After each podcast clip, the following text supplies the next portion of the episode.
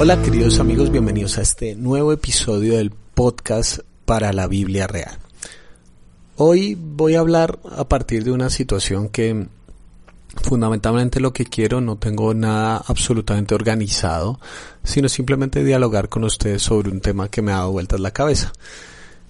El año 2021 comenzó de una forma muy agitada, especialmente en los Estados Unidos, como ustedes bien saben y seguramente vieron en algunas noticias, toda esta invasión y toma del Capitolio y todo lo que implica políticamente para eh, el paso de gobierno de Donald Trump a Biden, etcétera, etcétera. Pero una de las cosas más significativas fue el hecho de que Twitter decidiera cancelar permanentemente la cuenta de Donald Trump, eh, argumentando que él podía inducir a la violencia. Entonces decidieron cancelarlo y esta cuestión de la libertad de expresión se volvió a poner sobre la mesa. Para muchas personas es absolutamente justo, siempre hay límites, siempre hay personas que deberían no tener derecho a tener esa clase de opinión pública em, y más si tienen cierto poder e influencia como el caso de el presidente de los Estados Unidos para otras personas es un error de suma magnitud coartar la libertad de expresión. Precisamente estamos en un mundo donde cada quien puede opinar como quiera y no por eso lo tienen que vetar. Para otros, y este es el énfasis que quiero marcar, está el hecho de una persecución velada por parte de los todopoderosos medios de comunicación. Porque hoy en día los medios de comunicación ya no son los canales de televisión, son las redes sociales. Hay gente que puede no haber visto nunca un canal público de televisión, pero siempre recibe información de medios como YouTube, Facebook, Instagram, Twitter, etcétera, etcétera. Y cada persona casi que se convierte en un centro de información. Con esto de las vacunas, por ejemplo, en cuanto a la pandemia del COVID-19, eh, hay mucha gente que simplemente escribe en su WhatsApp, en su Twitter, está demostrado que esa vacuna es para y la gente lo replica y entonces se convierte básicamente en un centro de información y hoy en día estamos enfrentando lo que significa entonces la verdad dentro de estos medios de sobreinformación. Entonces la pregunta es si les hemos dado demasiado poder. Y como ustedes saben, podemos estar en desacuerdo o no con este asunto. Pero ha sido lo que encaminó esta conversación que, quiero tener con ustedes. Eh, Donald Trump ha sido apoyado por un sector importante de la iglesia evangélica en los Estados Unidos y por ende en América Latina. Hay muchas personas que están a favor de Trump. Hemos visto como pastores, personas reconocidas del medio cristiano han ido a orar por él etcétera, etcétera. Entonces, para muchas personas eso significó que hay una persecución contra la iglesia, que el cristianismo va a pasarla mal en los próximos años. Y ahí es donde entra mi reflexión y es ¿qué significa que la vamos a pasar mal en los próximos años? Quiero contarte algo de uno de los años más significativos para mí en mi vida, que fue el año 2016. Fue un año donde me encontré frente a una oportunidad muy grande en mi vida. Me invitaron a Yakarta en Indonesia. Eh, era un, un encuentro de pastores jóvenes, pastores que teníamos o tenemos menos de 40 años y pues que estamos ejerciendo un ministerio en diferentes áreas. Me encontré con pastores que trabajan en unidades deportivas, otras personas que ejercen su trabajo pastoral en capillas de colegios, de universidades, otros como yo que son pastores de jóvenes en otras latitudes del planeta, etcétera. Y fue un evento sumamente, es un evento sumamente importante, el evento de la USANA, que tiene muchos años, y yo me sentí muy honrado, por recomendación de un amigo al que quiero mucho, Santiago Benavides. Eh, Santi me recomendó con ese evento. A ese evento no se puede asistir por inscripción. No es que tú digas, ay, yo tengo ganas de ir, no, sino que tienen que invitarte y ellos tienen que eh, hacer un estudio de quién eres, tú tienes que hacer una aplicación y ellos te invitan. Entonces, cuando me llegó y me dice, bueno, usted ha sido invitado porque fue eh, recomendado por esta persona, ta, ta, ta, ta me llega eso y me dice, y me dicen, el evento va a ser en, eh, eso creo que era julio, si no estoy mal, en Yakarta, en Indonesia. Y yo dije, bueno, ¿cómo puedo llegar hasta allá? No, no tengo los recursos económicos. Entonces tenían opción de beca. Básicamente ellos pagaron casi todo eh, lo que tenía que pagar para ir hasta allá. Y gente muy generosa, amigos de la iglesia, gente muy amada por nosotros, nos colaboró también con otros elementos económicos, así que pude ir a esta semana que fue una de las cosas más significativas en mi vida. Nunca me había sentado en la misma mesa porque aunque es un evento gigantesco de no sé, dos mil personas o algo así, ellos son muy cuidadosos en que cada uno de nosotros fuéramos parte de un grupo pequeño. Y cuando había reunión de ese grupo pequeño, no sé, había 200 grupos pequeños o más.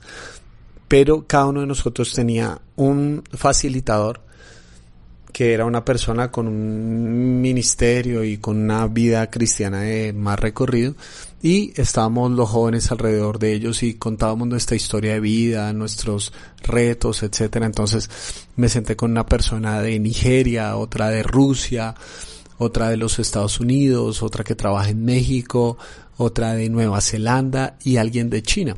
Y yo noté algo en la escarapela de esa persona de China y es que tenía su nombre pero tenía una cámara tachada como un sticker de una cámara tachada yo me acerqué y le pregunté porque mi escarapela no tenía esa característica. Entonces yo le pregunté y me dijo mira lo que pasa es que tú no te puedes tomar una foto conmigo y subirla a las redes sociales. Porque en China, aunque me dice él que eso ha cambiado eh, bastante últimamente en ciertos sectores, en China, si alguien se entera que yo estoy en un evento cristiano, cuando yo regrese a mi país, como todo está sumamente controlado, cuando yo regrese a mi país y se enteren de que yo estaba en un evento religioso para honrar a Jesús, me van a detener. Hubo un día dentro de esa semana que celebramos en honor a la iglesia perseguida en el mundo. Dentro de los miles de testimonios que eh, se pasaban constantemente, decenas de personas por las que orábamos, pasó una jovencita que, que quizás tenía mi edad en ese momento, eso es hace cuatro, tendría 30 años, 20 y algo.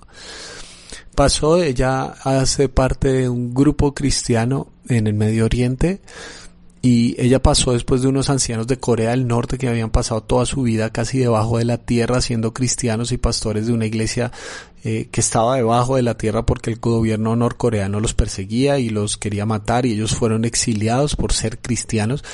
Y ella dice eh, bueno la verdad es que yo no soy una gran heroína de la fe. Yo solo he estado presa tres veces solamente tres veces eh, sí, me han lastimado y torturado, pero yo no soy una gran gigante de la fe.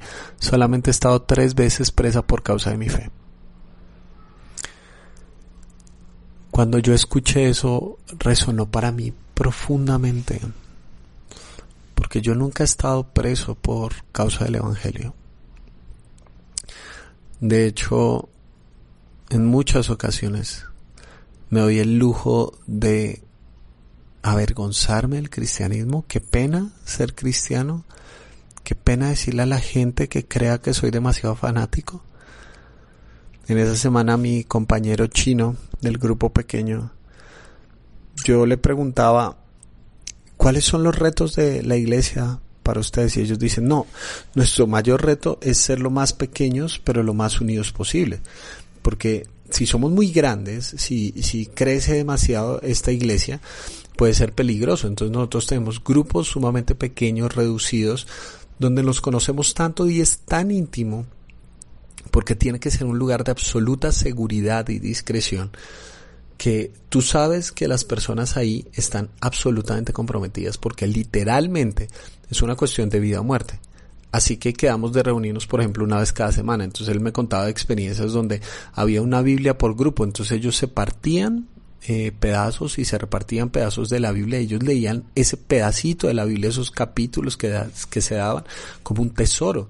Se memorizaron partes enteras de la Biblia porque solamente tenían fracciones de la Biblia y se la rotaban entre ellos la próxima vez que se encontraran.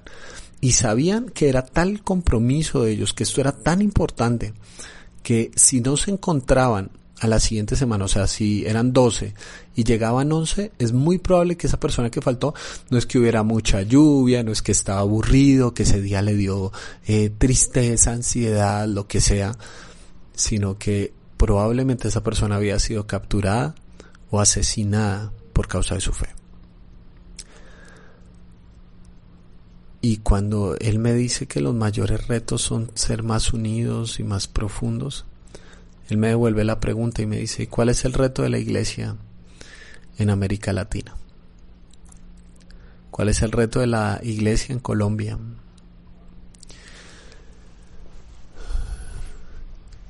¿Por qué nos peleamos nosotros?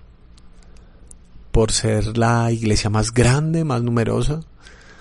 Como pastor, una de las primeras preguntas que uno siempre hace cuando se encuentra con otros pastores es ¿y cuánta gente va a tu iglesia? ¿Y cuánta gente va a tu grupo de jóvenes? Y empieza uno a inflar cifras, ¿no es cierto? Miente en pro de su propio ego. Van 10 personas, pero uno dice, no, estamos alrededor de unos 15, casi 20, aunque son solo 10 personas, ¿y qué importa si son solo 10 personas? Queremos edificios más grandes, más visibles, con la mayor tecnología y la mejor transmisión.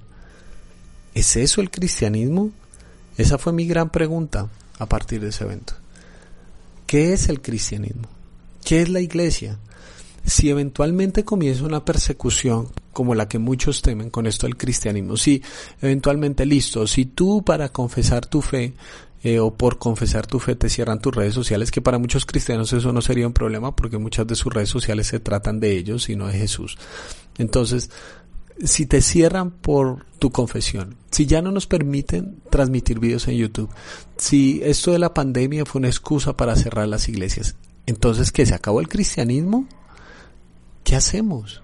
¿Qué hacemos? ¿Será que estamos en una encrucijada histórica donde tenemos que preguntarnos, y esta dichosa palabra de repensarnos, es de verdad pensar en el fondo qué significa ser cristiano? Tenemos que empezar a forjar una clase de madurez que no seas dependiente y que no succione de unas personas que son los iluminados y los escogidos. Tenemos que empezar por eso, porque yo lo digo porque es muy cómodo para mí, yo soy pastor y además de eso soy, predicador y es chévere tener seguidores y personas que escuchen tus mensajes y tus podcasts y que te digan que es eh, valioso lo que haces y por supuesto que amo lo que hago, pero es muy fácil que la gente viva su fe a través de. Entonces, Miguel, ora tú porque a ti Dios sí te escucha. Miguel, eh, queremos aprender la palabra de Dios porque sí es importante y es muy fácil que nos anclemos a vivir a través de el ungido, la ungida, el escogido, la escogida. Y mi temor es que en realidad esa clase de cristianismo es muy fácil que sí se ha perseguido y se ha coartado. Pero esa es una excelente opción para que haya cristianos maduros que como en China, en el Medio Oriente y en otras latitudes, atesoraron la palabra de Dios para ellos, que estaban tan comprometidos con este movimiento que sabían que era una cuestión de vida o muerte. Vamos a comenzar en las próximas semanas una serie de cómo leer la Biblia en este podcast. Pero quería calentar motores en este año y darte una reflexión. Y es que yo conozco a muchos cristianos que no han vivido 20 años de cristianos, sino el mismo año de cristiano multiplicado por 19 veces. Los mismos problemas, las mismas luchas, las mismas decisiones una y otra y otra vez. Tú tienes que decidir profanar la inmadurez en tu vida y tomar decisiones por seguir a Jesús de verdad, porque eso no es simplemente una cuestión religiosa de, ay, sí, va a ser chévere o algo así. Creo que mucho de la superficialidad de nuestro cristianismo tiene que ver con el hecho de cómo lo asumimos, y es que lo asumimos simplemente como una reunión el fin de semana para pasarla chévere, y Dios el resto de la semana es opcional para mí. Decimos cosas como, ay, me siento bien o me siento mal con Dios, y sí, eso puede ser real hasta cierto punto, pero es sumamente sentimental y nos olvidamos que el llamado de Dios es a que seamos cristianos maduros. Jesús no dijo, acéptenme. Jesús dijo, síganme, síganme. Y Jesús también prometió que ni siquiera las puertas del infierno prevalecerán contra la iglesia. Y eso quiere decir que si las puertas del infierno prevalecen contra algún otro movimiento, ese movimiento, así se llamara de esa manera, no era una iglesia. La verdadera iglesia va a permanecer aun contra los embates de este mundo, aun cuando ya no podamos comunicarlos por los medios de comunicación más grandes. El cristianismo va a seguir, la verdadera fe va a seguir. La pregunta es, si tú estás preparado, si estás preparada para seguir a Jesús, aún frente a los retos de este mundo, y dejar la comodidad por ir tras los pasos de tu Maestro. Espero que como iglesia podamos profundizar en nuestro amor al Señor, amarnos más profundamente los unos a los otros, comprometernos de corazón con este movimiento y tomar la decisión de ser fieles. Que sí, que puede que el día de mañana el cristianismo como lo conocemos, no nos podamos reunir en un sitio, no podamos decir, ok, ya iglesia tiene 30 mil miembros. ¿Y qué importa? La fe va a seguir adelante. Quizás el día de mañana vete en nuestros videos de YouTube, pero este mensaje se seguirá expandiendo, como lo ha hecho durante siglos, como lo ha hecho a través de la historia, que han tratado de matar a cristianos y el mensaje sigue. Pertenecemos a un grupo de personas que dieron su vida por Jesús. ¿Por qué habremos de temer? ¿Por qué habremos de temer si estamos del lado de aquel que triunfó sobre la muerte? No sé si estoy siendo muy dramático, no sé si este mensaje encuentra resonancia, pero yo te quiero invitar de todo corazón a que este año decidas profanar la inmadurez y tomes una decisión certera y cierta de seguir a Jesús.